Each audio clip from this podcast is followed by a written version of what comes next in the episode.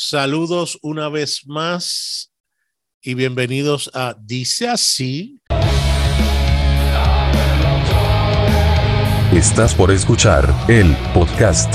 Dice así.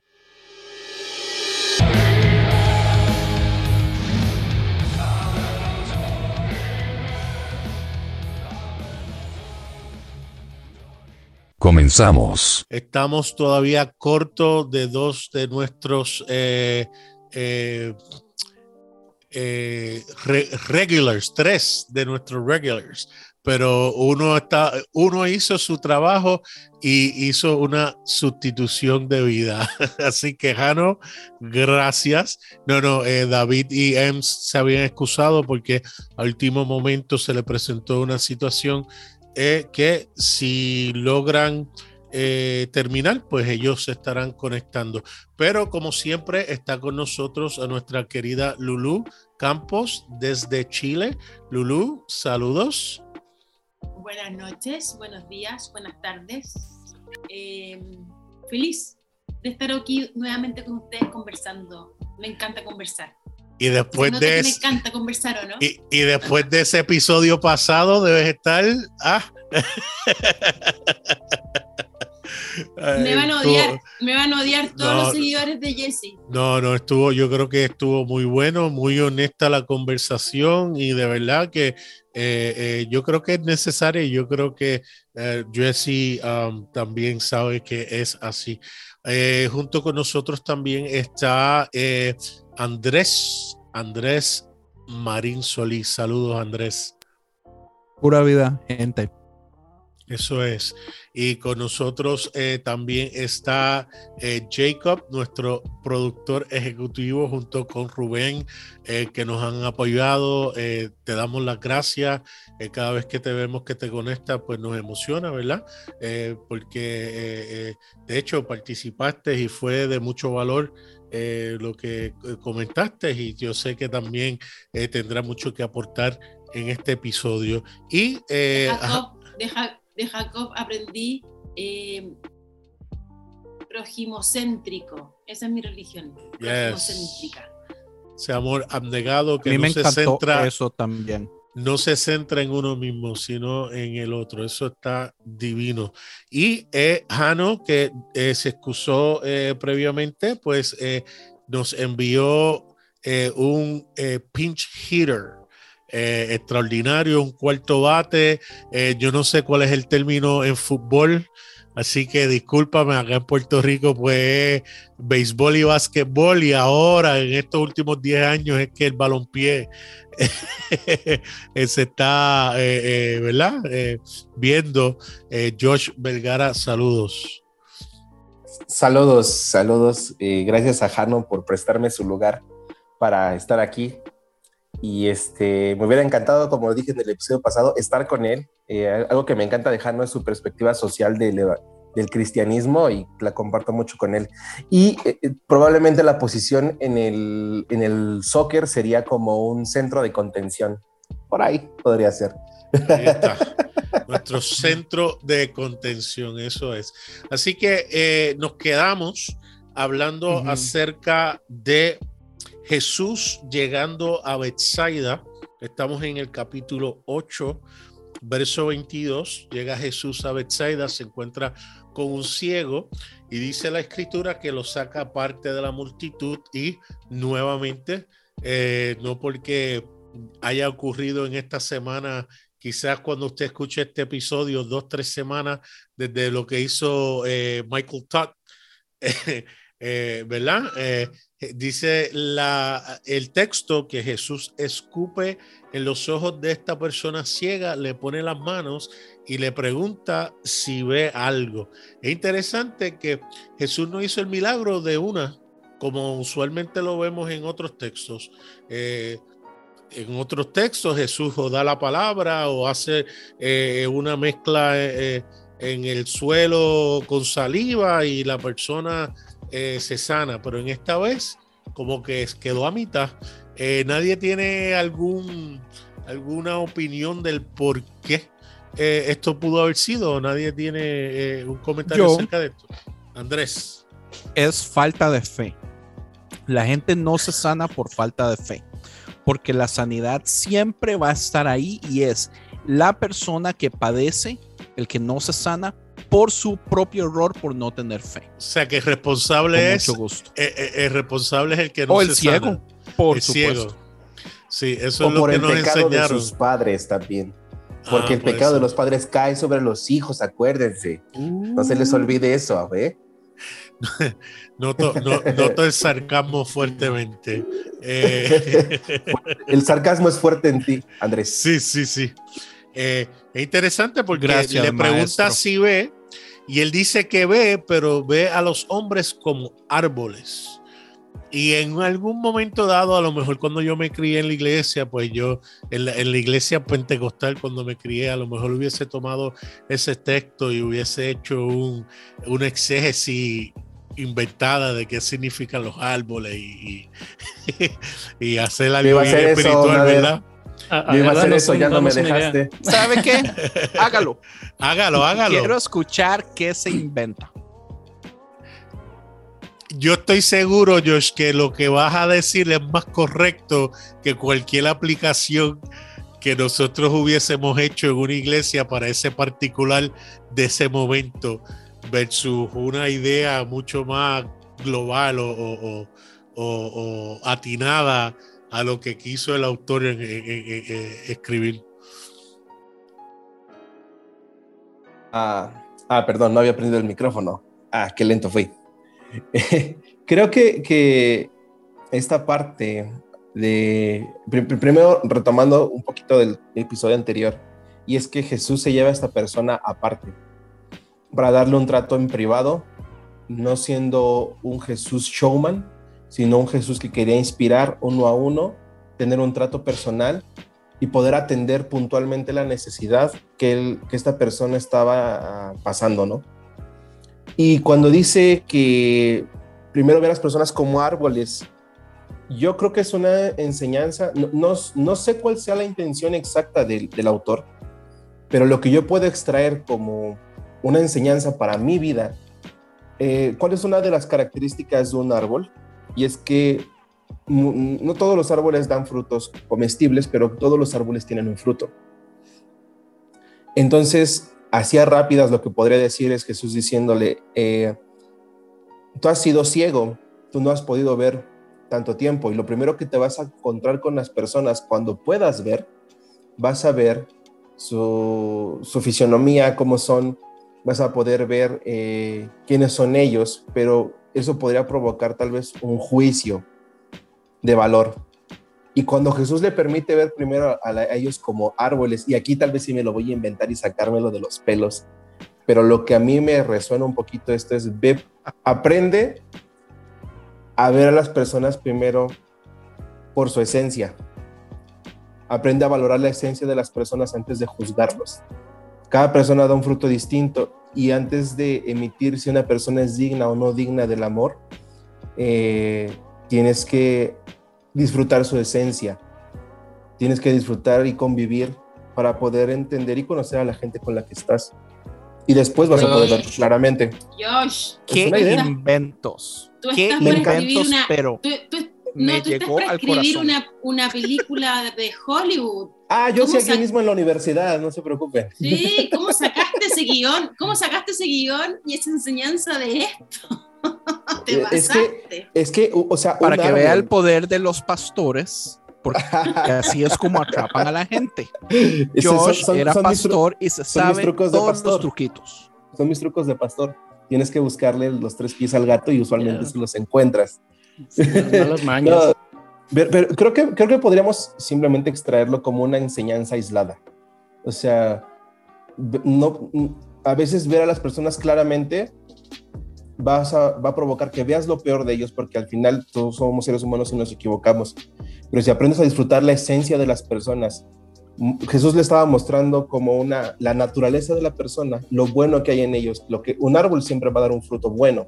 No hay un árbol que dé o bueno, tal vez haya hiedras y cosas así, pero un árbol no- usualmente no da un fruto malo, su esencia no es mala, puede estar un poco dañada a veces, un poco envuelta en otras cosas que, que lo, que lo, sí que le, le provocan malas acciones, si lo queremos llamar así.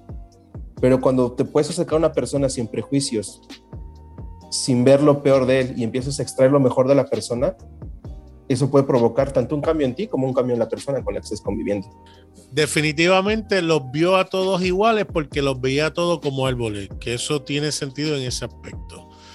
O sea que lo que estás diciendo, a ver si entiendo, es que cuando los ves como árboles, lo que está viendo es algo que Jesús quería que viera antes de darle la, la, la, la vista regular que, que, que, todos tenían en ese momento. Y en ese, podría ser. Podría eh, ser, porque al final también, ¿se acuerdan para lo mí, que mencioné? Ah, a ver, dale, Andrés, dale, dale. Bueno, me, me gusta mucho la teoría, ¿verdad? Eh, sé que se la sacó de la bolsa para hacer el show. Eh, Totalmente. Adentro Gracias. de todo, me encanta. Pero, eh, o sea, ya hablando en serio, yo ah, jamás pensaría, digamos, que Dios lo hizo exactamente ver árboles, ¿verdad? ¿Cómo hablando en Eh, serio? Que, que lo de Josh fue una tontera. No, no fue una tontera, pero fue un invento Gracias, de gracias, para gracias. Para, para hacer el show. Yo sabía que no era una, una sabía que no, No, era una exégesis, ni que estaba haciendo hermenéutica, aseguro- solo estaba intentando encontrar una moraleja a ese pequeño Sí, sí, extracto correcto. de historia, totalmente Correcto. nada más. Pero sí, es Correcto, una un- tontera también. un master y storyteller tiene la capacidad de hacer esas cosas, pero digamos, yo, hay- o sea, el- la diferencia aquí es esto.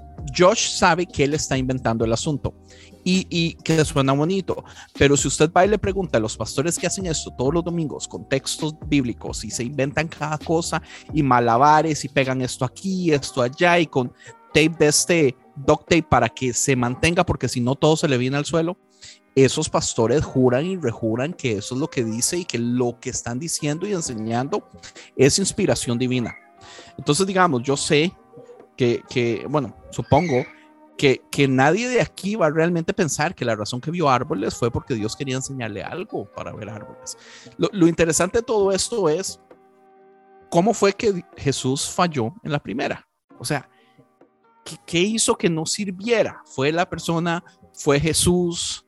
Eh, ¿Fue que no tomó eh, agüita convertida en vino suficiente en la mañana? Eh, cu- cu- ¿Cuál será la moraleja detrás de esta historia? Yo creo que voy a dar nada más un paso atrás ah, antes de, de- de- de dar mi aporte en esa parte, pero retomando, ya sé que hablaron mucho de, la, la saliva y todo eso, eh, pero eh, me topé con un autor yo que, que habla sobre que en ese, en ese entonces eh, la saliva era un recurso muy usado para curaciones, porque se ten- sí se creía que tenía algún, algún cierto poder. No fue Jesús, según este autor, el que inauguró el uso de la saliva. Es- ¿Estás en mute? Bueno, no, no sé, no fue este Jesús el que inauguró el recurso de la saliva, sino que ya era algo que en esa época se utilizaba en curaciones. Y también se, por ahí dice que se creía que era como, como el aliento de vida condensado, pero bueno, no sé si sea un chascarrillo o qué, porque el aliento viene de la, de la boca, ¿no? Y el, el espíritu de vida. Pero yo creo que el asunto aquí no es que Jesús se haya, haya fallado en, en esta curación, sino que nos quiere dar eh, a entender que no, no todo es como a veces nos lo han planteado en la iglesia, que, esperamos el milagro, que esperamos eh, la obra mágica y, que todo se va a resolver en un, en un santiamén o nada más por decirlo y Dios va a obrar y va a ser el milagro que yo estoy esperando de la noche a la mañana, sino que eh, muchas cosas son un proceso, inclusive en el mismo encuentro que tiene esta persona con Jesús mismo, hubo un proceso y tuvo que haber un, un- un segundo, vamos a decirlo, encuentro con Jesús para poder llegar al punto que necesitaba llegar a la sanidad completa. Y no fue la primera y es tanto para mí como persona entender que no todo va a darse de esa manera, sino que hay procesos, hay, hay, hay, hay, hay pasos que tengo que ir dando y tanto también para los demás, para entender que no esperar a, a que todos los demás avancen al mismo paso que yo estoy avanzando o que yo he avanzado, sino también tener la paciencia y reconocer que cada quien lleva un proceso distinto y no va a ser igual para todos, aun cuando sea el mismo Jesús el que trate con todos. ¿Ven cómo no estaba loco? Sí, iba, hablaba, hablaba sobre proceso, pero más que yo lo enfoqué en otra cosa. ¿Ven? Les digo, les digo. Oye, yo pienso que mm, eh, más simple que todos. Que aquí el autor Marcos está contando una historia donde no sé si Jesús falló, y ahí estoy de acuerdo con, con Jacob, no sé si Jesús falló, pero sí no lo hizo de una sola vez y, y creo que la intención del autor es mostrar este evento de que a Jesús no le resultó la primera vez. No sé si no le resultó, o, pero es interesante que lo cuente así, cómo fue esto, porque para mí me está hablando de un Jesús bien humano, ¿no? Que es lo que Marcos siempre nos está tratando de mostrar, como la humanidad de Cristo, como el, el- el Jesús humano, más que el Jesús todopoderoso y superhombre, es el Jesús que, que, que- siente, que lo mismo que, la interacción que tuvo con la mujer serofenicia, siempre me cuesta ese nombre, que para mí es una interacción donde Jesús aprendió algo, ella le enseñó y Jesús modificó su conducta a través de lo que ella le dijo. Yo creo que aquí Marcos nuevamente nos está, tratando de mostrar que Jesús está también en el proceso de apropiarse de su divinidad. Que eh, eh, eh, tanto como el proceso de la sanidad del ciego, pero creo que para Jesús también fue un proceso el ser, saberse Cristo. No sé si me entienden. Como, Correcto, correcto, saber ser Cristo. Creo, creo- creo que justamente al, estar eh, todos estos textos que conocemos como el, el Nuevo Testamento están influenciados por todo el ambiente griego, por todo este mm, eh, estilo de incluso de escritura como muy épica. Si, si se dan cuenta la, como la similitud entre los relatos de los semidioses que venían, se metían entre los humanos, aprendían, crecían, avanzaban, evolucionaban, y eso les hacía adquirir un estado de conciencia mayor, más cercano a los dioses, pero también más cercano a los humanos. Y creo que Marcos es un ejemplo de eso, porque Mar- Marcos muestra a ese Jesús, como dices, Lulu, humano, que siente, que es sensible, pero, por ejemplo, yo hasta, hasta hace poco pude ver a un Jesús que, que crece. Damos por sentado que Jesús al ser Dios o al ser Cristo, eh, era un ser totalmente completo, que no, ah, no tenía que crecer nada más, cuando el mismo texto bíblico dice que Jesús crecía en sabiduría y en estatura. Entonces, si Jesús mismo crecía en sabiduría y en estatura, creo que a, lo, que, a lo que podríamos concluir eh, este, este pequeño argumento es que Jesús entendía más como ser humano. Vamos a proponer que Jesús era totalmente divino aprendiendo a ser ser humano. En ese aprendizaje, eh, él podía estar evolucionando y acercándose más al ser humano, entendiendo la mecánica del dolor, de la frustración, de la ansiedad, del miedo humano, empapándose de ello y creciendo junto con el ser humano para tener esta perspectiva de voy a conocerlos para saber cómo ayudarlos, cómo, crece, cómo ayudarlos Yo- a crecer.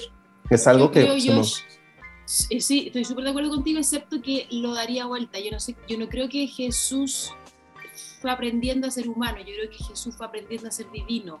Yo creo que Jesús al, al, al hacerse Sí, hombre. Exactamente, y es que justamente el ser, el ser humano es, es ser Espérate, más espera, divino, exacto, yo creo que más lleno de amor. Y, y yo creo que Jesús como que abrió el camino para decir, tú como ser humano puedes llegar a ser muy divino como yo, pero en el proceso, y que yo creo que Jesús al, al- al ser Dios y despojarse de su divinidad pasó a ser un ser humano 100% y dentro de su humanidad empezó a aprender a ser cada vez más divino. Y creo que es un proceso que todos podemos hacer, un recorrido que todos podemos hacer y que él marcó la pauta. ¿no? No, no, no, Pero aprendió a ser divino. divino. ¿Aprendió a ser divino o fue, eh, o esa divinidad fue siéndose más clara cada vez más eh, eh, que, que, que seguía su... Saben su- que yo veo un problema aquí. Cuéntanos, Andrés, ¿qué es- problema ves? El problema es que como cristianos del siglo XXI se nos ha enseñado que la palabra Cristo significa una cosa y se nos ha creado una romantización por la idea del Cristo. Pero si nos vamos a los tiempos de Jesús, la palabra eh, eh, la, palabra Cristo no significaba lo mismo, ¿entiendes? O sea, nosotros en ese momento creemos que solo Jesús fue, e, es el único Cristo y el único Cristo que ha existido y que los judíos que andaban buscando Cristos por mucho tiempo nunca han recibido uno, pero la palabra Cristo per se significa el ungido. Entonces, en ese tiempo, ser ungido, habían montones de ungidos, ¿entiendes? Ser ungido es simple y sencillamente que uno podría decir, oh, este chavalo tiene la unción, oh, este chavalo sí está bien conectado, qué sé yo, con la divinidad, pero no es algo tan especial como se nos ha enseñado que es. Ser eh, ungido aplicaba a muchísimas personas. Eh, pero eh, nuestro cristianismo nos ha quitado eso de la historia y nos ha hecho creer que solo Jesús es el Cristo. Eh, entiendo eso y ahí eh, qué bueno porque das el pie forzado al próximo pasaje donde Jesús llega a sus discípulos y le pregunta, ¿quiénes ustedes dicen que yo soy? ¿O quiénes la gente dice que yo soy? Y unos dicen, ah, pues por ahí están diciendo que tú eres el Juan Bautista, otros dicen tú eres Elías, eh, otros dicen tú eres profeta. Entonces él dice, ¿y ustedes qué, quién dicen que soy yo? Y Pedro, eh, eh, claro está, rápido ve y responde, tú eres el Cristo, el Mesías. Estoy de acuerdo con lo que tú dices, pero conste que es un poquito más allá que cualquier Mesías. Tú eres el Mesías de lo, del cual estamos esperando en este, en este momento. ¿Por qué? Porque Jesús le dice, a nadie le diga, no mencionen esto a nadie, ¿sabes? Porque eh, eh, eh, tan crucial e importante era que no se supiera en ese momento para lo que todavía quedaba que hacer, que, qué bueno, que de hecho, como dice Josh, nosotros, para bien o para mal, tenemos la influencia no solamente de Marcos, tenemos la influencia de otros evangelios que le añaden o, tienen otras partes que, que, desafortunadamente está ahí, porque entonces en el otro relato, en otro de los evangelios, dice, eso no te lo reveló eh, eh, eh, carne y sangre, ¿me entiendes? Pues por lo tanto, ese, ese Cristo, ese Mesías en ese contexto era más de lo que tú a, lo que tú estás refiriendo. Eh, no sé si estás de acuerdo eh, o si otros están de acuerdo o difieren con lo que yo con lo que yo estoy diciendo. Yo no sé si estoy tan de acuerdo. Eh, creo que se nos ha enseñado a verlo, pero digamos, para, lo que pasa es que yo he ido en un proceso de, de entendimiento y yo creo que tal vez a Jacob puede entender un poco, porque las cosas como Jacob las explicó, por ejemplo, en, el episodio pasado, eh, con respecto a esto de que uno debería, en vez de, de ser este seguidor de Cristo, eh, uno debería... Ah, y, ok, es que me estoy haciendo bolas. Jesse dijo algo muy interesante en el episodio pasado también. Al puro final, él dice, si una iglesia de 100 personas se multiplica, no le vamos a decir a la mitad de la iglesia que se vaya porque las personas están diciendo, oh, es que a mí me gusta como predica este pastor, por eso quiero estar aquí. Y yo quería decirle, pero no me dio tiempo. Desde el principio, esa es la idea errónea, porque la iglesia no está fundamentada en un pastor. La iglesia está fundamentada en la comunidad. Entonces, si esa comunidad se divide en dos, ¿qué importa? Porque nadie está ahí por un pastor. Estamos por la comunidad que se crea. Entonces, pero, pero, creo que ese es, el sentido que le estaba dando Yesaya a su argumento. No es por no, lo que Jesse dijo fue. No, sí, sí, sí. ellos quieren al mismo pastor, ¿cómo los vamos a dividir? Creo que lo que, o sea, sé, sé, que mencionó el tema pastor, pero creo que poniendo en contexto lo que estábamos diciendo, se refería a que la gente está contenta con la experiencia de esa comunidad, que obviamente lo principal es ver a alguien cómo predica y cómo, cómo se mueve el ambiente, y que sería injusto dividir a esa comunidad por el hecho de que no se convierta en una mega comunidad que fuera seca. eso es lo que yo entendí, pero probablemente los demás yo no entendí eso para nada. Yo entendí eso. No, pero, pero, pero ahí ese, ese, esa intención ya está mm, mal bajo mi punto de vista, que si tú estás yendo a un lugar porque te gusta cómo predica ese pastor, Ah, claro. Ah, escucha una Sí, sí, radio, sí. busca, busca un Sí, buen sí, sí, por podcast, supuesto. lee un libro. Claro. Sí, pues ya vas por entretenimiento. Sí, sí, ya vas porque nada más te gusta la experiencia con una persona o porque estás embelesado con el liderazgo, totalmente de, ac- de- de acuerdo. Tienes que, que buscar la motivación correcta. En eso yo estoy totalmente de acuerdo con todos. Claro, pero te- eh, tengan en cuenta que también cada individuo es libre de hacer lo que quiere hacer y estar donde Claro. quiere estar. Eh, el modelo de Rick Warren siempre ha sido, eh, eh, eh, y, y lo hace en círculo, poniendo la comunidad, las personas que visitan, los que son constantes, hasta llegar a los que están comprometidos. Y siempre la invitación de él en Saddleback fue de llevar a la gente desde la comunidad a ser personas que se comprometan a trabajar y a hacer cosas por libre, por voluntad propia. Pero Aunque, aunque bien Pero- es cierto que van a haber gente, como tú bien dijiste en el episodio pasado, Lulu, que lo van a hacer porque simplemente me están diciendo que lo tengo que hacer. Pero es una realidad. Es una Pero- celebridad. pero escúchame, escúchame. ¿Cuánta, Ahora. liber- cuán- ¿Cuánta libertad real podemos provocar si el mensaje es que somos, estamos en deuda con Dios? O que somos pecadores. O que Oh, tenemos claro. que estar constantes. ¿Cuánta, cuánta libertad, ¿Cuánta libertad real ejercemos si estamos siempre en deuda con, con, el, con la divinidad? Claro, claro. Creo Y- que aquí- Pero entonces ahí es donde yo encuentro que es un mensaje medio, medio Y yo-. Y yo estoy de acuerdo. Yo siempre le he dicho a Pastor Javier cuando yo hago el podcast eh, de, de nosotros, eh, eh, el otro, o cuando estamos conversando, que por, por el tipo de mensaje que yo y él hablamos, no tenemos ese incentivo de decirle a la gente, ¿sabes qué? Eh, si tú te congregas con nosotros, estos son los beneficios, o, o, o sea, porque nosotros no le decimos, Dios te va a matar, Dios te va a enviar al infierno. Y ahí, y eso, o sea, se, me- y eso se, me, se me olvidó de decirle este argumento a Jessy en el episodio pasado, pero yo creo que las mega iglesias se basan en un mensaje de deuda, de culpa, de pecado, de no de libertad. Porque si tú le No das de libertad al ser humano, si tú le das libertad, si tú predicas la verdadera libertad, te aseguro, Josh, que no tendrías mega iglesias. Porque no dependes de, no, no- Mira. no- no estás dependiendo de nadie.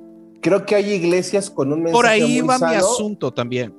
que- creo que hay, iglesias, hay mega iglesias que han logrado su número, no rápido, eso sí. El mensaje de la generosidad, del servicio y del amor no es tan popular. Eso te lo, te lo, te lo entiendo.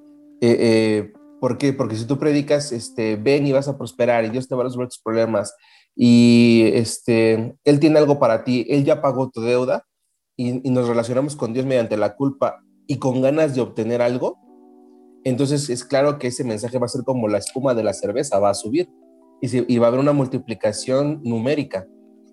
Sí creo que hay iglesias que crecen en número porque o se sienten muy desdichados y necesitan pertenecer a un lugar y se les predica ese mensaje o se les hace algo, se les da un mensaje súper atractivo para que Pero vayan eso es puro peer pressure, Josh. Sí, sí, espérame. Esa es, esa es una de Eso las.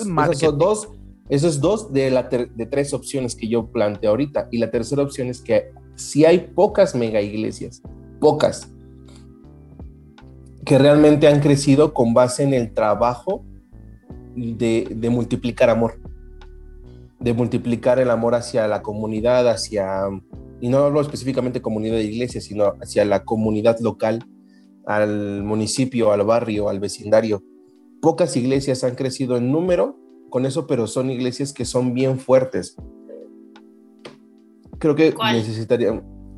Conozco tal vez iglesias locales que han crecido de esa forma y son razón. Megas. Para, bueno, mega iglesia, ¿qué le podemos llamar? ¿Más de mil personas? Mire, es que yo, yo, yo me acuerdo, A ver, a ver. Yo, yo, yo me acuerdo, eh, Pastor Javier una vez me había dicho que él había ido a una actividad del doctor Steve McPhail, tiene el ministerio Grace Walk o Caminando bajo su gracia, y en medio de ese congreso él le hace una pregunta a todos los que estaban ahí.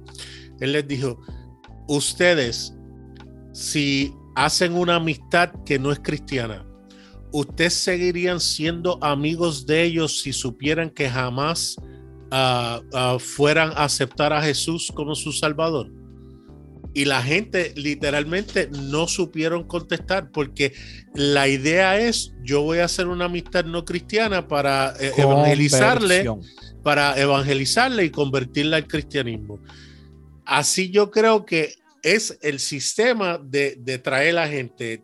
Hazte amigo de ellos para traerlo a donde ti en vez de hazte amigo de ellos porque es una persona que tiene valor en sí mismo y merece que sea amada, que, que, que, que, sea, o sea, que tú seas su amigo independientemente de la decisión que quiera tomar. Por eso es que alguien que a lo mejor tiene esa manera de pensar no está pensando en tener iglesia porque no necesariamente la gente va a cambiar y puede ser que cambie y quiera ser parte de, de, de lo que tú estás haciendo, pero esa no es la intención de convencer, ¿ves? Así que, eh, Andrés. Pero, pero traigámoslo de nuevo al Cristo, porque si digamos, eh, todo esto conectémoslo con el Cristo porque tiene importancia de todas formas. Una de las cosas interesantes es ah, que, que, en relativamente los estudios que he estado haciendo yo con respecto del Cristo, lo, lo que las profecías hablaban de que el Cristo venía a ser, no lo hace. Eh, los judíos en este momento que no creen que Jesús es el Cristo, saben de su significado específico de palabra Cristo y ven a Jesús como un gran profeta, pero no lo ven como el Cristo. Eh, y, y, una de las cosas que Jesús es súper claro montones de veces es que nos da a entender que nosotros vamos por el mismo camino, que lo que Él hace, nosotros lo vamos a poder hacer, que lo vamos a hacer más grande, que vamos, entiende, entonces nos está dando esta capacidad que si Él es algo especial, completamente especial fuera de la tierra, ¿cómo nosotros simples humanos mortales vamos a llegar a ese poder? Entonces, yo he ido por un camino aquí donde, o sea, tal vez la palabra Cristo ha estado perdiendo un poco de peso en lo que es la interpretación de Jesús como el Cristo, pero está creciendo con respecto en peso de lo que significa también en la misma capacidad de yo, Andrés Marín, poder llegar a ser el Cristo. ¿Y qué significa eso? para las relaciones, para la iglesia, para la comunidad, para el crecimiento, para el amor, todas estas cosas. Y, y no sé, yo recuerdo una de las razones cuando matan a Bin Laden, yo no sé si ustedes han escuchado esta historia, cuando el ejército de los Estados Unidos mata a Bin Laden, deciden tirar el cuerpo en el mar y que se desaparezca para que no, para que los, em, los, digamos, los de ISIS, los terroristas no tengan un mártir.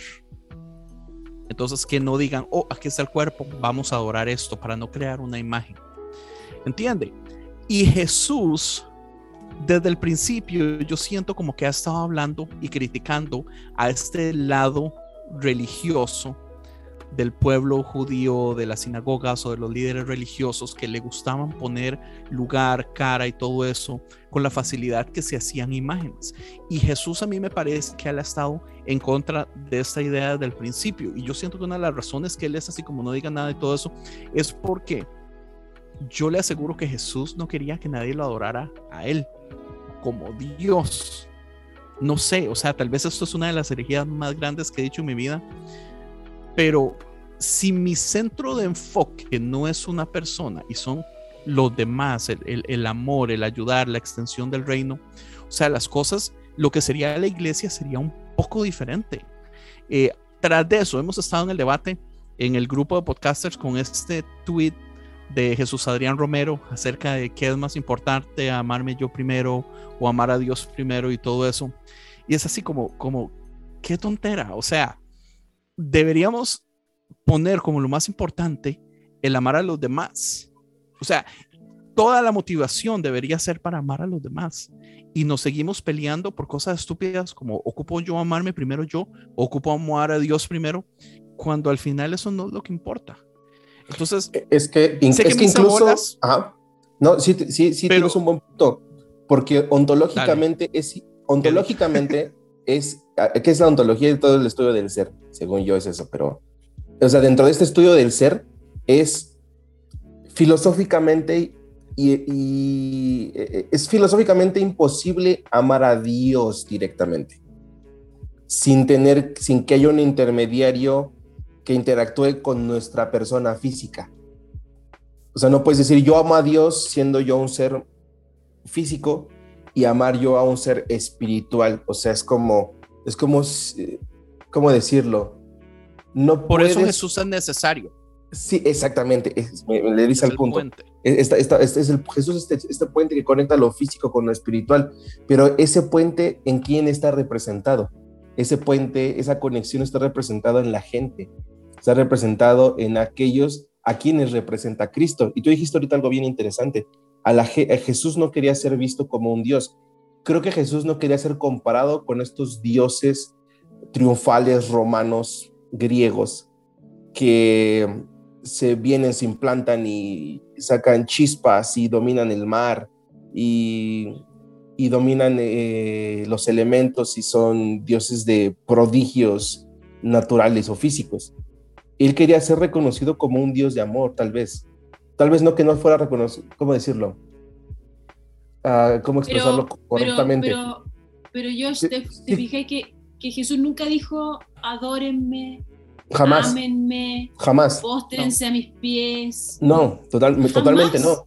Pero de acuerdo a los otros evangelios, tampoco lo, lo rechazó cuando se Tampoco lo impidió, exactamente. Entonces veo a un Jesús que no rechaza la adoración, pero que lo que está buscando no es la adoración.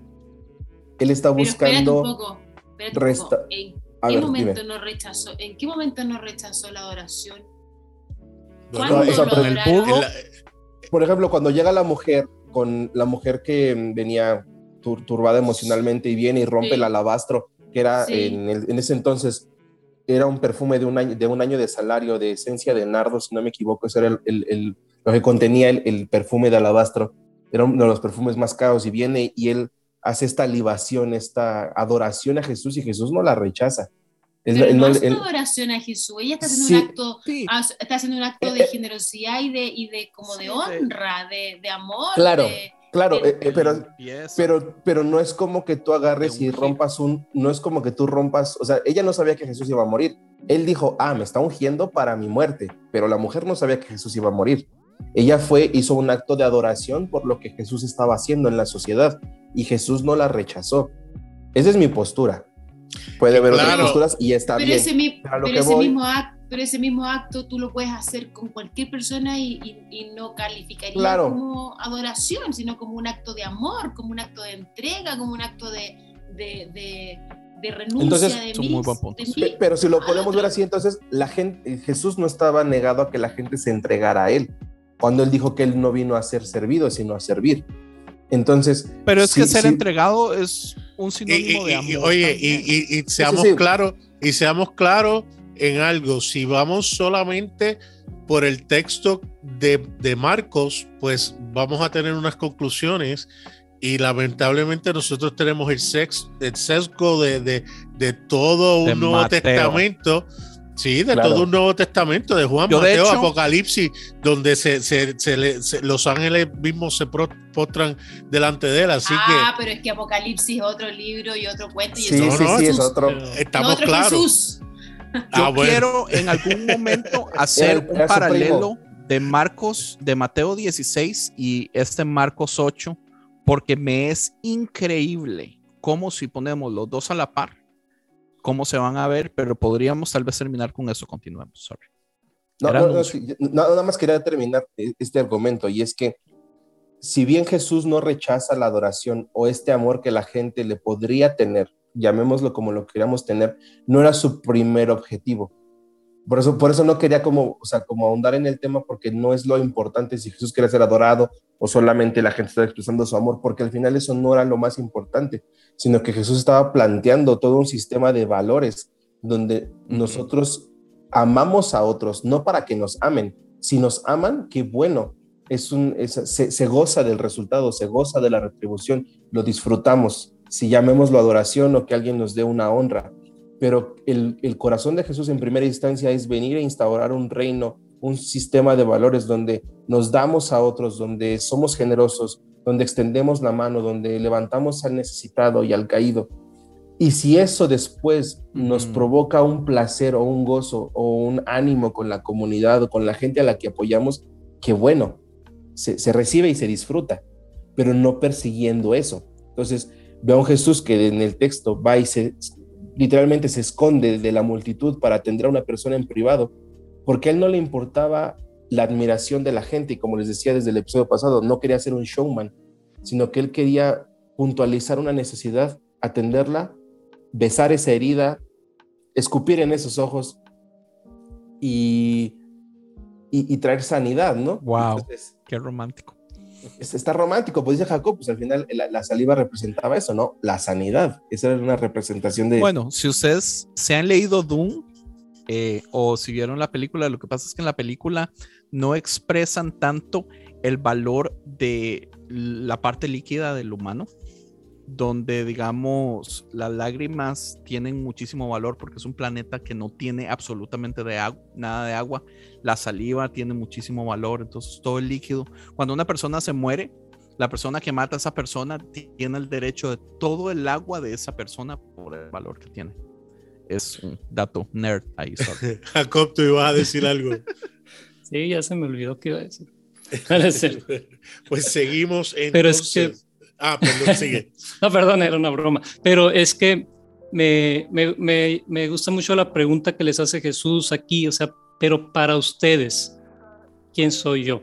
O sea, ustedes, ¿quién dice que soy yo? Después de preguntarle a los demás.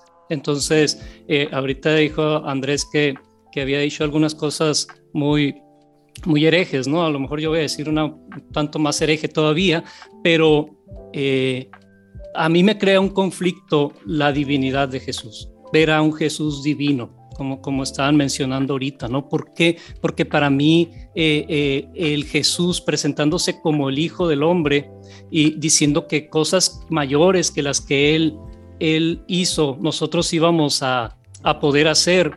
Entonces, eh, el, el pensar en un Jesús que mágicamente multiplicaba los panes, ya lo hablaron ustedes anteriormente, pero en vez de eso, pensar en un Jesús que pudo mover a los corazones de las personas, que pudo unir a personas para que compartieran, que, que Él en sus limitaciones como humano se entregó a- para el servicio de los demás, entonces me hace pensar en, en, en un Jesús al que yo puedo aspirar, que yo también cosas como las que Él hizo, mayores a las que Él hizo, eh, puede hacer ese puente entre Dios o, o entre lo espiritual y lo material, que, que, podemos decir el Cristo, pero al decir, como dice Andrés, esta palabra del Cristo que se ha glorificado, si, si el, que, eh, eh, cuando estamos hablando de que es el ungido, o sea, es, esta, es esta persona eh, que vamos a decir que Dios ha, ha escogido, ¿no? Pero, pero ungidos hubo muchos, ¿no? Antes de Jesús también. Y, y, y, yo también puedo ser uno de esos escogidos. Yo también puedo ser el puente, o, o debiera yo ser el puente entre lo, lo, material y lo espiritual, ¿no? Entre, entre la persona en necesidad y, y Dios. Entonces, para mí ver a un Jesús eh, humano es más, es más motivacional o me ayuda a inspirar a, a lograr eso yo también, el que decir a un Jesús con poderes sobrenaturales, porque entonces, pues, ¿cuándo lo voy a lograr yo? Y, Exactamente, Jacob. Pero Jesús, la, la pregunta es esta, o sea, para ti, ¿quién soy yo? Entonces, yo no te voy a decir, no, es que para ti también tiene que ser como lo es para mí. Pues, pues en, en, eso, Jacob, yo pienso. Wow, o sea de, que no hay una respuesta correcta. Yo, yo pienso un poco distinto. Yo, yo, yo creo que lo que Jesús hizo es vicario. No lo hizo por nosotros, sino lo hizo como nosotros. Y me gusta lo que dice Atanasio, que dice, Él se convirtió en todo lo que nosotros somos para que nosotros podamos ser todo lo que Él es. Así que no creo que solamente tú puedes llegar, yo creo que por lo que Cristo hizo, todos ya somos y lo tenemos. Lo que pasa es que no estamos conscientes de ello. Por lo tanto, ya, ya esa divinidad es, está en nosotros. Ya cuando yo te amo a ti y me amo a mí mismo, amo a Dios. Una herejía para los que quieren buscar herejías. Pero y, el, y, sea, es, el y, es, difícil porque cuando tú ves lo peor en alguien o, o cuando tú ves eh, lo que hace eh, eh, alguien cuando no conoce su identidad verdadera, uno dice, pero es posible que haya divinidad en esa persona. Yo creo que sí. Lo que pasa es que nuevamente, cuando no sabemos quiénes somos, somos capaces de hacer las cosas más horribles y más horrendas que, que, nos podemos imaginar. Andrés, iba Pero aquí viene mi, mi y mi situación es que se nos enseña a venerar una idea romántica de lo que significa un Cristo cuando todos calificamos. O sea, del mismo modo.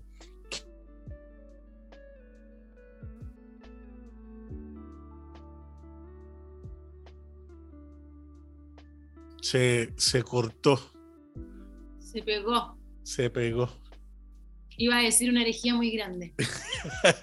sí, hasta el mismo Zoom lo, si Es, el espíritu que lo censuró. Toma la parte en lo que Andrés se activa. Yo le escribo. No, sé qué iba a decir Andrés, pero yo eh, estoy de acuerdo con lo que dice Jacob y me encanta que Jesús sea así, que, que no haya él eh, dicho quién era, sino que haya preguntado y quería escuchar a los discípulos qué pensaban ellos, qué opinaban qué decía la gente y qué decían ellos, que eran sus amigos más cercanos.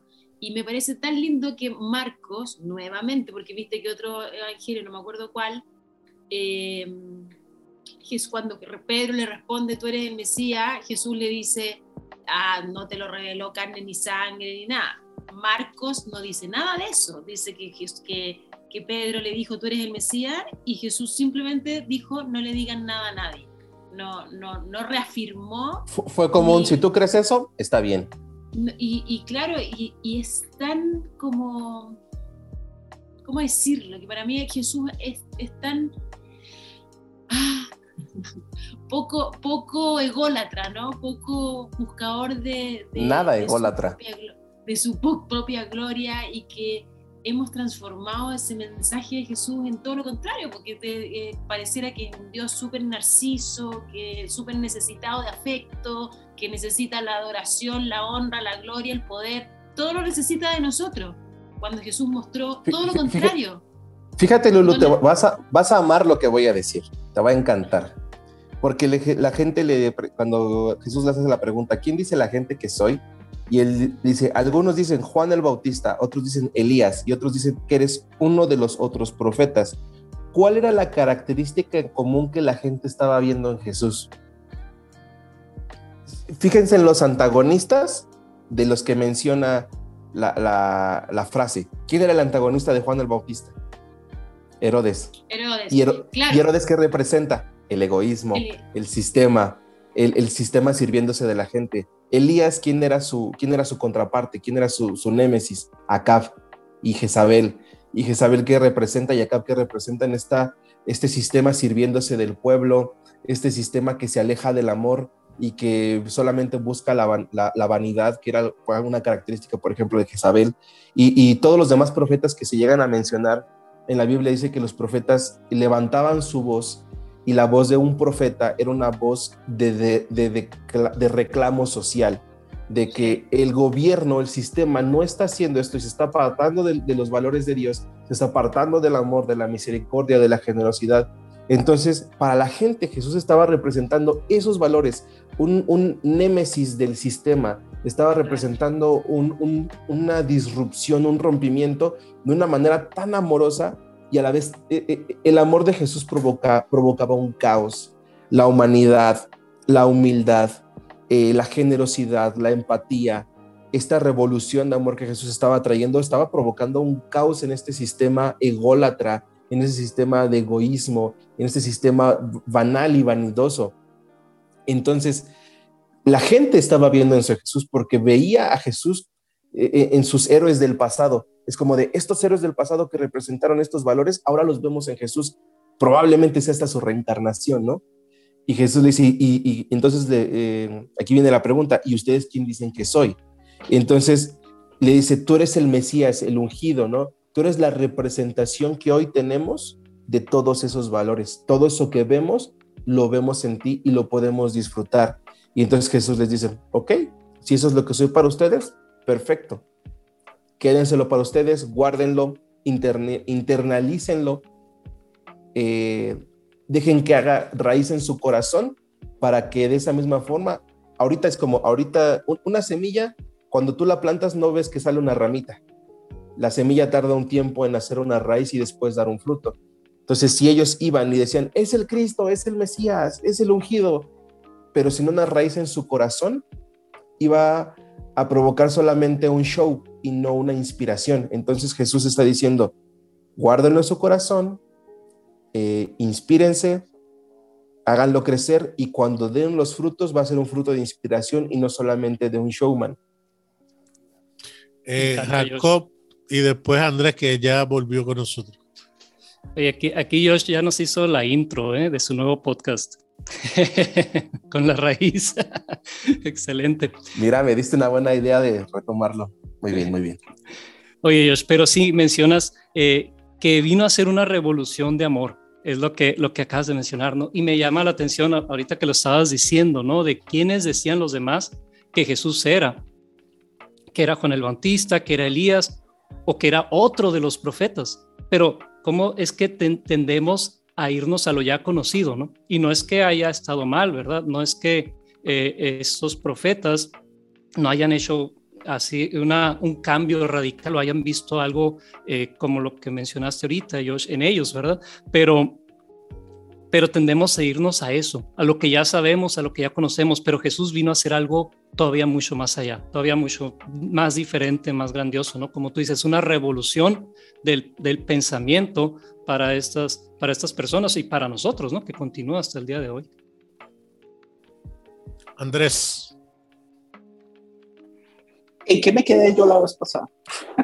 Te congelaste inmediatamente, así que... Te, quedaste en Génesis. Pide pide eh, eh, unción divina para que te acuerdes. Yo creo que lo que yo estaba diciendo era algo acerca de venerar a un Jesús o a un Cristo cuando todos somos eh, también un Cristo, hace entonces que en vez de, de, venerar a una sola persona, yo debería estar en la capacidad de venerar a todos mis vecinos y las personas que están alrededor mío y todo eso. Entonces eso crea eh, este sistema de inclusividad que a mí me gusta mucho, eh, el cual Nader yo sé que pronto se va a hacer fully universalista eh, estamos a pasos de eso. Pero sí, el, el, el, asunto es, uno de los problemas más grandes que yo tengo con, con esta idea, digamos, de, de lo divino, es que, que nos divide. O sea, de todas formas, nosotros estamos abajo. Y si ese divino tiene la capacidad de escoger qué es bueno y qué es malo, entonces yo como humano también tengo la facilidad de escoger a quién amo y a quién no. Y desde el principio parece como que Jesús nos está dando a entender como el, el, valor está en todos, todos valen igual, todos merecen justicia universal y ese tipo de cosas. Entonces, me gusta. Ahora, sé que me perdí ah, porque se me fue el internet, entonces yo no sé si me estoy devolviendo a un punto donde ya habían pasado por ahí. No, está perfecto, está perfecto. Quedó perfecto. Yo, para, Ajá, yo quiero dar, mi conclusión y es, es la siguiente. Nuestro mejor acto de adoración para Cristo, nuestro mejor, o sea, independientemente, Jesús viene y nos hace la pregunta, para ti, ¿quién yo soy? Y tú le puedes decir, eres un Mesías, eres un iluminado, eres un buen maestro, eres un buen profeta. La respuesta la tienes tú. Pero el mejor acto de adoración que podemos hacer para Cristo está en los actos que hacemos por nuestros semejantes, por nuestros hermanos. El mejor acto de adoración, el mejor acto de adoración no es eh, qué tanto aguantas con las manos levantadas o si cantas muy, muy bonito o no. Qué bueno que exista, qué padre que haya ambientes de adoración comunitarios donde podamos eh, estar juntos, conectados en un mismo ambiente y sentir algo en común hacia Dios. Pero el mejor acto de adoración es cuando tú eres generoso, eres amable, cuando eres abierto a otros, cuando eres enseñable y cuando sabes dar lo que hay en ti. Porque en esos actos, el Cristo en el que creemos, en ese mm, sea ser supremo o profeta o energía o universo que, que representa ese amor que nos vino a dar este Cristo, podemos manifestarlo de manera clara.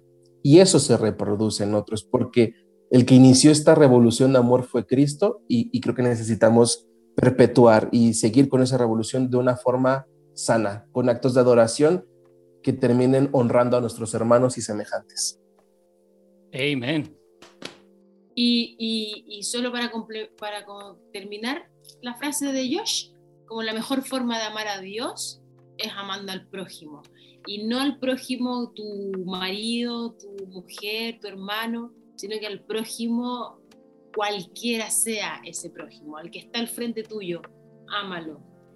Y si te cuesta mucho amar, bueno, hay harto trabajo ahí personal, íntimo, y ahí yo estoy de acuerdo con eh, Juan Andrés Romero, ¿cómo se llama? Juan, Jesús Adrián Romero. ah, Jesús Adriano. Juan Andrés, un amigo mío, ok.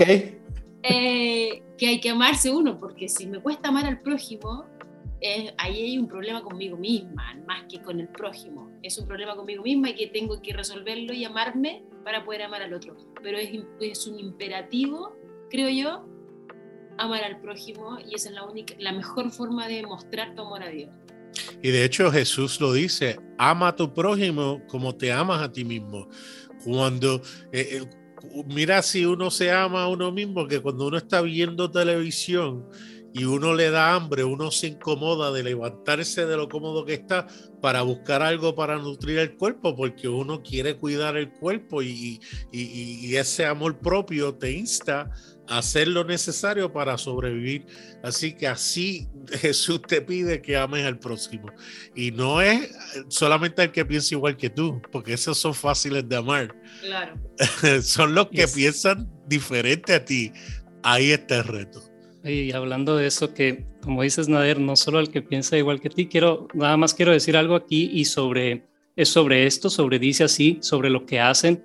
Eh, me encanta porque no hay un guion, no hay una sola voz, sino que hay una multitud de voces y todas las voces son válidas y no todos pensamos iguales. eh, y se han dado cuenta, ¿no? Todos los que escuchan dice así. Dice eh, Mark Manson que debemos de tratar de entender que no que cuando aprendemos algo no estamos pasando de estar equivocados a estar en lo correcto, sino que estamos pasando de estar equivocados a estar menos equivocados.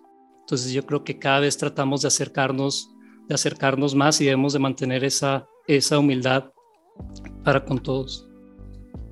¿Saben quién también tiene diferentes voces y opiniones? Mateo.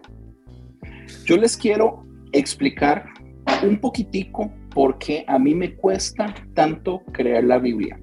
Y este versículo, es, esto, es- esta parte del, del capítulo 8 de Marcos, es el ejemplo perfecto.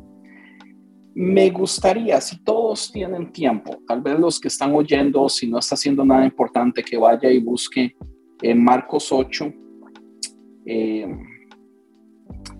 donde es... ah, Un milagro que no mandaste a Jesse a leer a, Ma- a Mateo.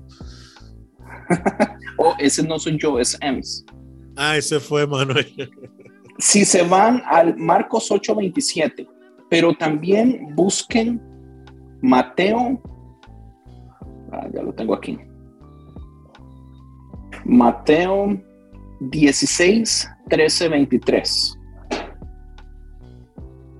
Es increíble porque es una copia perfecta. O sea, lo que Mateo escribe es una copia de Marcos, letra por letra por letra, excepto por unas cosas que adhiere Mateo, que realmente a mí me da tristeza y me da vergüenza y, y este tipo de cosas son las que yo digo. Por, por, por eso es que a mí me cuesta tenerle el amor a la Biblia que la gente quiere que le tenga. Este, eh, por ejemplo, digamos, en Mateo, lo primero que le pregunta es, ¿quién dice la gente, perdón, en Marcos, ¿quién dice la gente que soy? Bueno, contestaron, algunos dicen que Juan el Bautista, otros dicen que Elías. En esta parte cambia en Mateo, porque en Mateo dice, ¿quién dice la gente que el Hijo del Hombre es? Cambiando de un solo la idea para darse de un solo eh, mitificar, divinizar la pregunta. En Marcos, eh, Pedro contesta, tú eres el Mesías. Y Jesús dice que le advirtió que no le contara a nadie. Pero si nos vamos a Mateo, nos vamos a dar cuenta que se le metieron un montón de cosas. Dice, en vez de solamente decirle, no le digan a nadie, dice, dichoso tú, Simón, hijo de Jonás, porque eso no se lo reveló ningún mortal, sino mi Padre que está en el cielo. Yo le digo, eh, yo te digo que tú, Pedro, eres Pedro y sobre esta piedra edificaré mi iglesia y bla, bla, bla, bla, bla, bla, bla. Le da una explicación, le da una, una besada del trasero a Pedro, que eso no está en Marcos. Todo lo convierte en papa. En Mateo convierte a Pedro en papa. Convierte en papa. Y la iglesia católica se agarra ahí para todo lo que ha hecho en la historia. Es una cosa increíble. Y después de ahí, eh, otra cosa que adhiere en Mateo, que no está en Marcos, es el hecho de que de un solo dice que tiene que ir a Jerusalén.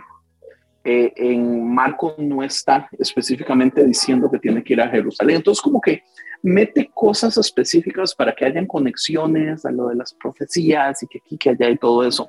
Pero a mí honestamente me da vergüenza el descaro con los que hicieron estos cambios, donde si vamos y lo leemos es letra por letra por letra, excepto las adiciones extras que están puestas ahí para manipular. Es 100% para manipular. Andrés, pero no, no, no.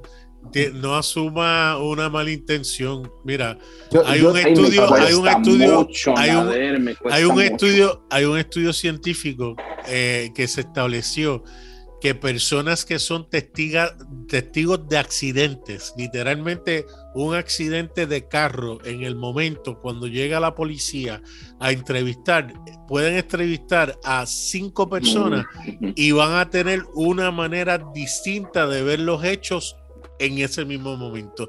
Imagínate hechos que ocurrieron 70, 80 años anterior. ¿Sabes? No, no, ¿sabes? Entiendo, Nader, pero el problema aquí es que es 80% de las palabras es exactamente lo mismo y la única diferencia son las adherencias. Si fuera es que, todo hasta planteado diferente, eso es otra cosa. Es que Andrés, tú estás dando por sentado que son adherencias. Yo entiendo que Mateo es como un refurbish es palabra por palabra. O sea, sí entiendo, pero quiero, quiero, quiero, quiero hacer una extra. Haz de cuenta como que vamos a sacar la pregunta de los textos y vamos a ponerla sobre los autores de los textos.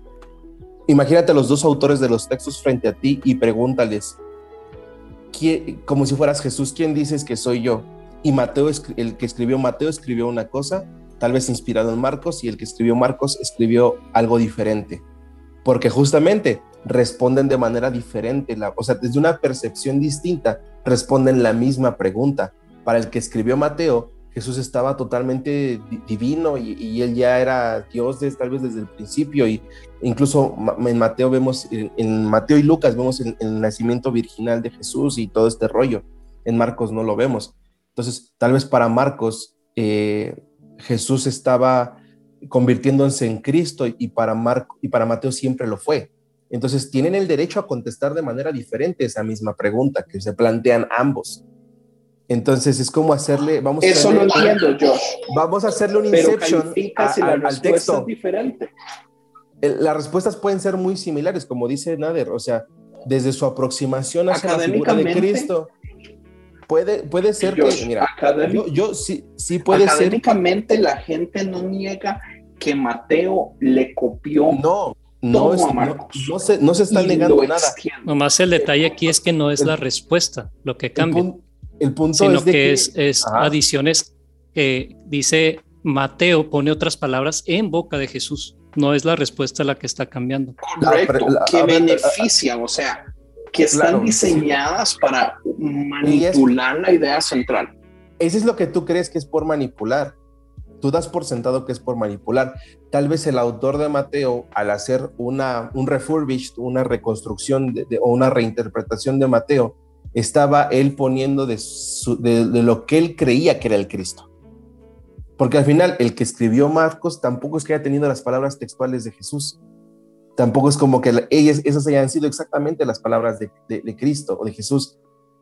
Marcos escribió desde también desde ya lo que se compartía sobre quién era Cristo y el que reformula Marcos y lo convierte en Mateo, en el, en el Evangelio de Mateo, pues también se toma el mismo derecho de decir, yo creo desde mi perspectiva que aparte de lo que dice Marcos, yo creo que también esto es Cristo. Claro, dudar, dudar, del texto, dudar del texto de Mateo eh, da pie a dudar del texto de Marcos, así que... Exactamente. Y algo que yo quería agregar algo Y yo dudo del texto de Marcos también, pero no hay duda... ah, pues no hay problema.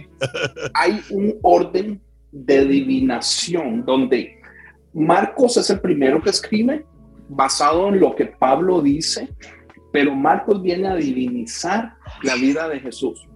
Mateo agarra de Marcos y le da un nivel más alto de divinización.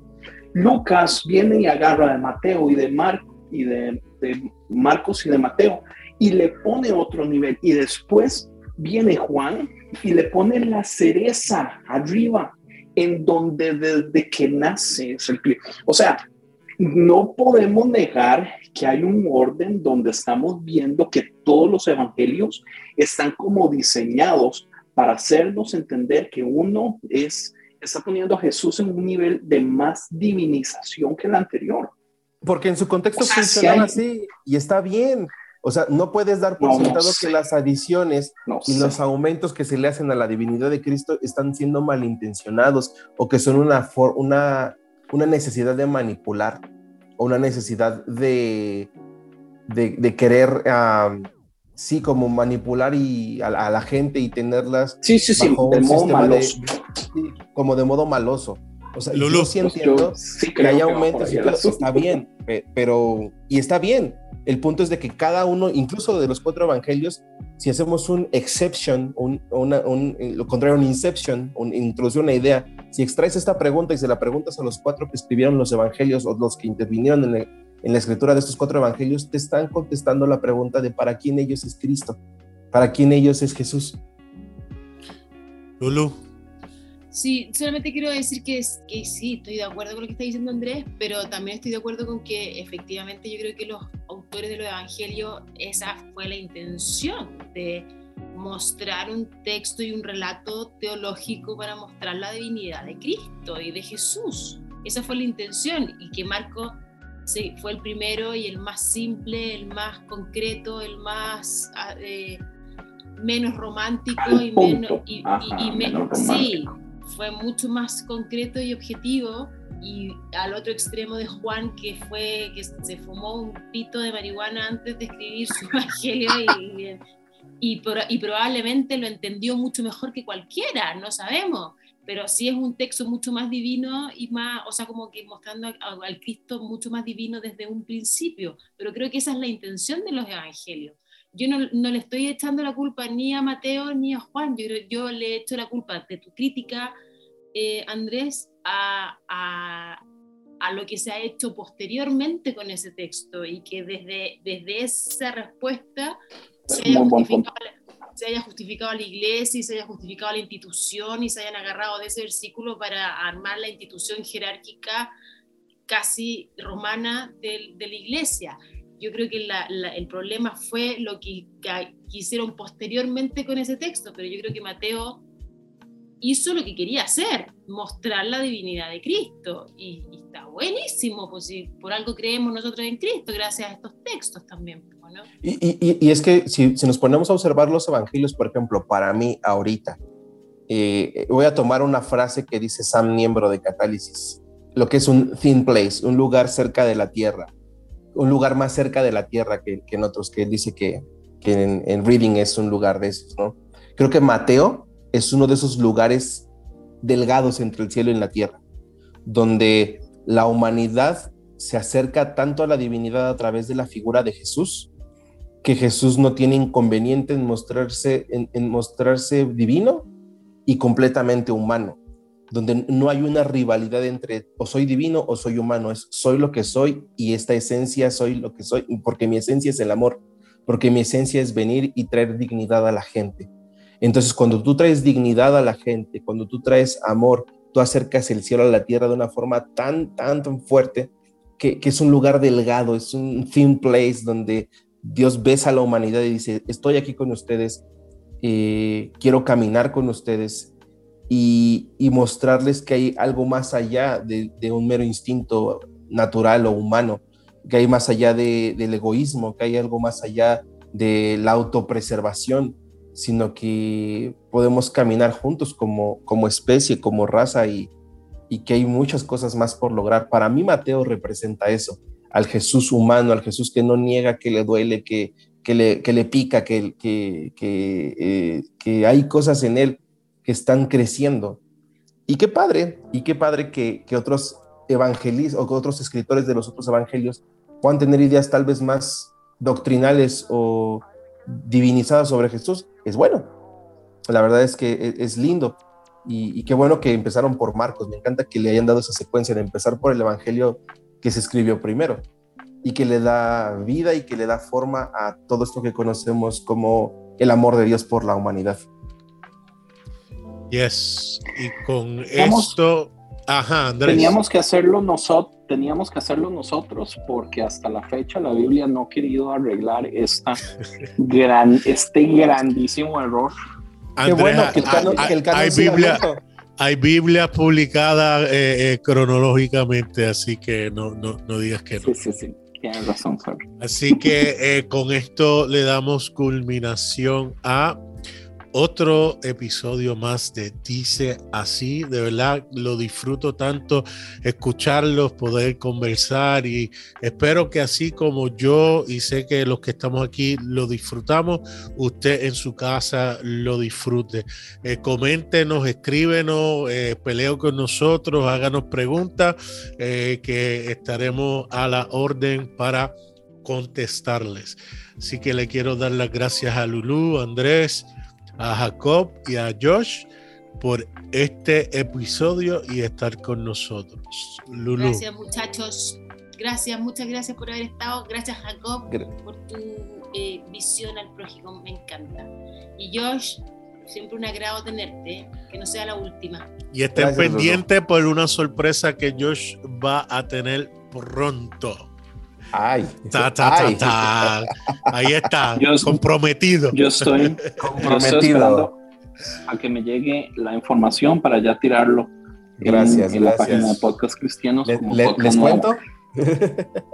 cuenta de un solo y también a Jacob antes de irse que nos dé sus redes sociales también y usted también Josh.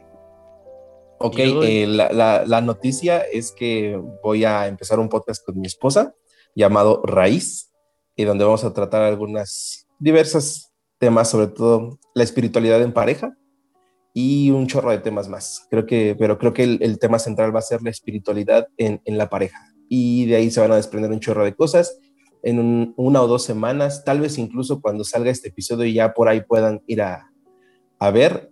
Y ahí en, un, en, este, en Instagram pueden arrobarnos como Raíz Live MX y ahí va a haber contenido que vamos a empezar a sacar, mi esposa y yo. Y le mando un saludo muy fuerte a mi esposa Janet, que por ahí está en la otra recámara escuchando y, este, y que va a escuchar este episodio. Y saludos a todos y ahí en, en Raíz Live MX pueden encontrar nuestras redes sociales de ambos. Excelente. Jacob. Pues un placer, eh, gracias por, ah, por haber por haberme permitido participar aquí, meterme a la conversación. Cada vez que los escucho, eh, quiero participar, quiero hablarle ahí a la bocina, ¿no? Cuando, cuando escucho los episodios. Eh, pues muchas gracias, Josh. Qué gusto verte aquí por este, por este medio. Y pues, Lulú, Andrés, Nader, claro que sí. Eh, pues allá, por ahí, nos, ahí me pueden encontrar en Instagram como jacob.fc y el proyecto que, que traemos, pues podcast, también ahí está en Instagram y nos pueden encontrar. Excelente. Genial. Muchas gracias nuevamente y hasta la próxima. Pura vida. Shalom.